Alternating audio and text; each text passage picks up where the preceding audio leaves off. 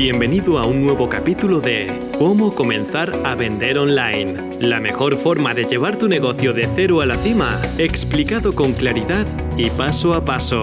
Estás escuchando a Pepa Cobos. Hola, soy Pepa Cobos y este es un nuevo episodio de Cómo comenzar a vender online. Hoy te voy a contar las 6 razones por las que no estás vendiendo y siento ser yo la que tenga que venir a decirte esto.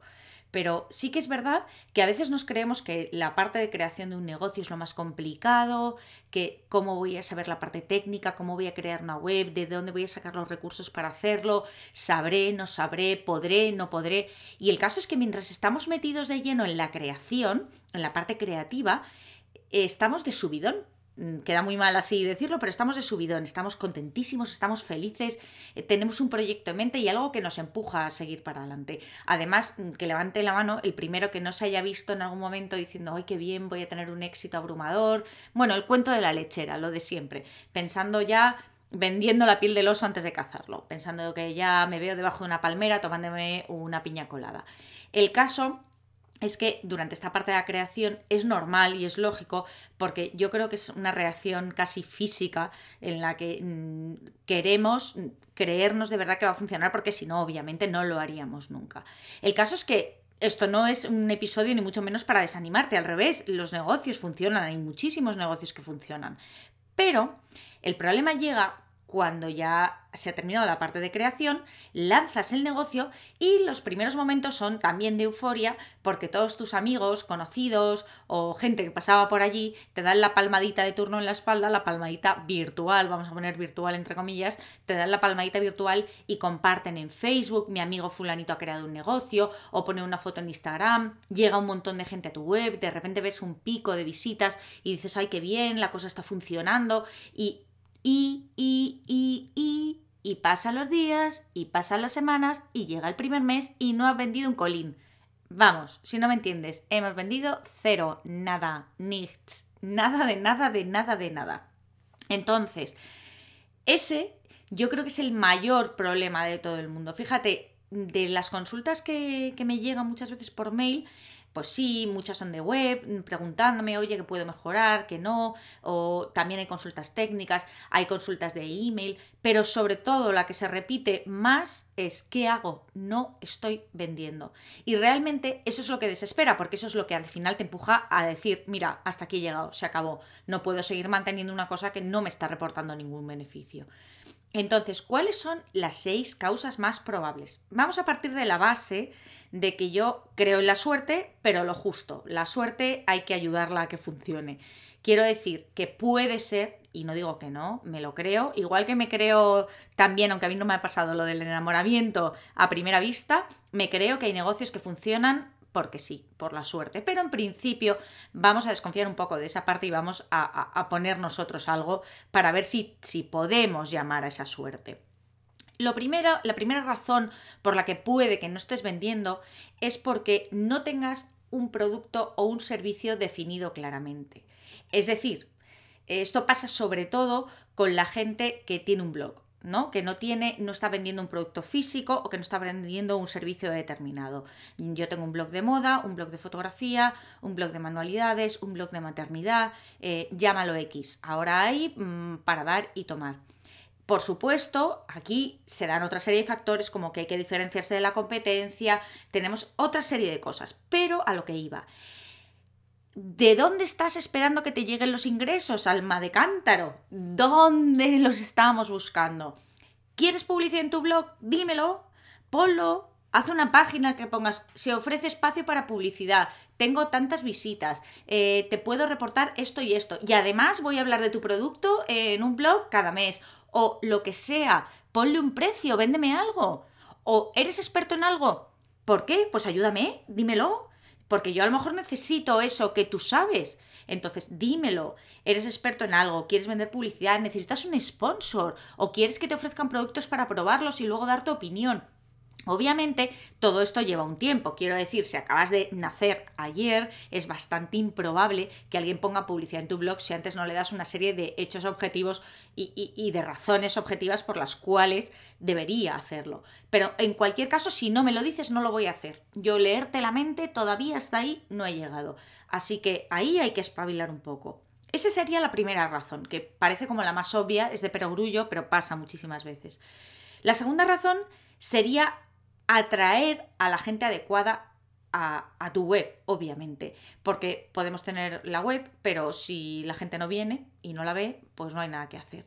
Aquí diferenciaríamos eh, tres vías de acceso de la gente.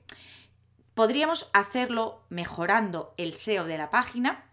Aquí no me voy a extender demasiado, pero eh, lógicamente habría muchas cosas que mejorar dentro del SEO de la página. Por si no entiendes ni patata de lo que estoy diciendo, el SEO es lo que hace que cuando alguien busque en Google algo relacionado con el campo en el que tú quieres situarte, aparezcas tú en esa lista.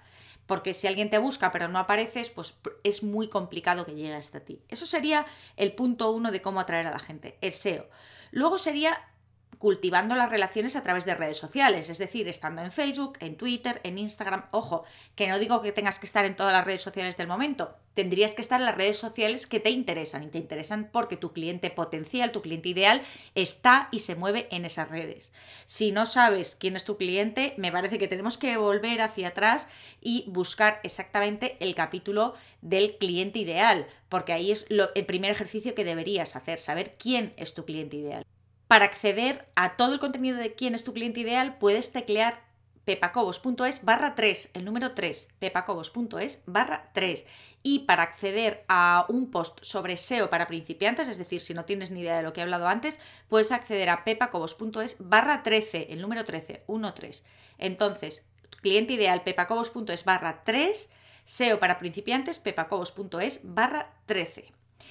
Seguimos. Estas hemos dicho las dos primeras vías y la tercera vía para atraer a la gente sería a través de publicidad. Aquí ya requeriría un desembolso, pero llega un momento en que a lo mejor no puedes romper ese techo que tienes de visitas a tu web y necesitas eh, ayudarte de agentes externos, en este caso de anuncios, por ejemplo, en Facebook o en Google. Esas serían las dos primeras razones. No tienes un producto claro o un servicio claro. El segundo, no estás atrayendo a la gente a tu web. El tercero, tu web no está cumpliendo con su cometido. Es decir, la gente llega, estamos descartando ya los dos primeros, tienes producto, la gente llega. Ahora, ¿qué pasa? ¿Por qué no se quedan en tu web? No se quedan en tu web porque tu web no está cumpliendo su cometido. A lo mejor es preciosa, muy bonita, maravillosa, pero no está pensada con una estrategia detrás. Y cuando no hay una estrategia detrás de lo que hacemos, pues es lo que pasa. Aquí hay que ser jugador de ajedrez, hay que pensar el movimiento y anticipándote a lo que va a hacer tu rival. Esa es la gracia del ajedrez esto es la gracia de esto también. Esto requiere un poco de agilidad mental. Vamos a dejarlo ahí. Entonces, eh, la web, por supuesto, tiene un montón de frentes abiertos. Esto lo iremos desgranando poco a poco porque es un tema que me interesa sobremanera y del, vamos, estoy absolutamente convencida que de aquí se puede sacar oro. Es decir, tu web con unos pequeños cambios podría llegar a convertir, a vender muchísimo más. Descartado que tengas producto, descartado que estés atrayendo a la gente, descartando que tu web esté convirtiendo y funcione. Cuarto punto a tener en cuenta, estás manteniendo a la gente que llega, le gusta tu web y, por ejemplo, decide que le interesa lo que le estás contando. Bueno, pues aquí entraría en juego la parte de email marketing y cómo eres capaz de seguir mm, esa, relación que ya has empezado. Te conocen por primera vez a través de la web y una vez que te conocen a través de la web, si les gustas, si le gusta lo que le estás vendiendo, si le gusta el mensaje que están leyendo, seguirán contigo. Pero tienes que cultivar esa relación porque esa relación va a desembocar o idealmente desembocaría en una venta. Pero para ello tienes que seguir. Y con esto, eh, para esto te ayudaría mucho o te ayuda mucho el email marketing. Y siguiendo bajando, vamos, hemos dicho que tenemos, damos por hecho que tenemos un producto, damos por hecho que estamos atrayendo a la gente, damos por hecho que nuestra web está bien, damos por hecho que estamos manteniendo una relación a través del email marketing. El quinto punto sería una buena página de ventas. Hay veces que cumples todos los requisitos anteriores, llega el momento de vender, la gente entra en la página de ventas, hay suficiente tráfico a la página de ventas y luego resulta que no vendes. Igualmente no vendes puede que el fallo esté en tu página de ventas. Si está el fallo en la página de ventas, bueno, pues hay una serie de características que tiene que tener esa página de ventas. También hablaremos sobre ello más adelante, tampoco vamos a extendernos muchísimo más en este capítulo que es más general, pero la página de ventas es un elemento imprescindible. Mm, ya no sé cuántas sílabas he dicho, pero da igual, es un elemento imprescindible, de verdad. Esto no lo digo de broma, es importantísimo que la página de ventas tenga una serie de, cosas que tiene que tener sí o sí para acabar generando esa venta. Y llegamos a la sexta razón, última razón, que es descartadas todas las anteriores, ¿qué es lo que nos queda? Y me vas a permitir que diga mi frase preferida de toda la historia, que es de Sherlock Holmes, lo dijo en uno de sus libros, y dijo, cuando eliminamos lo imposible, lo que queda, aunque parezca improbable, debe de ser la verdad.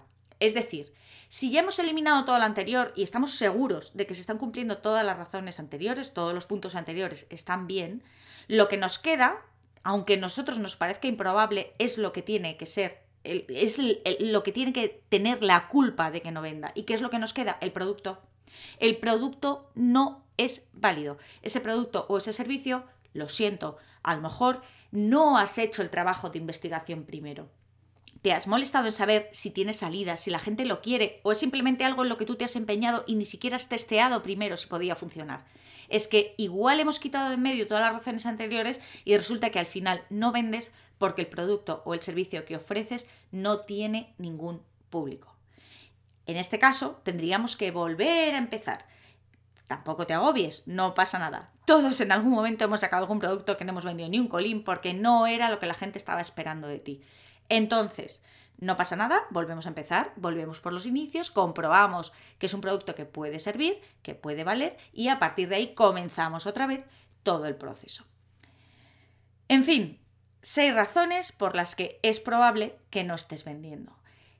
Si quieres leer bastante más sobre todo este tema, puedes hacerlo a través de pepacobos.es barra 39, el número 39, pepacobos.es barra 3939. Espero que te haya gustado, un saludo y muchas gracias.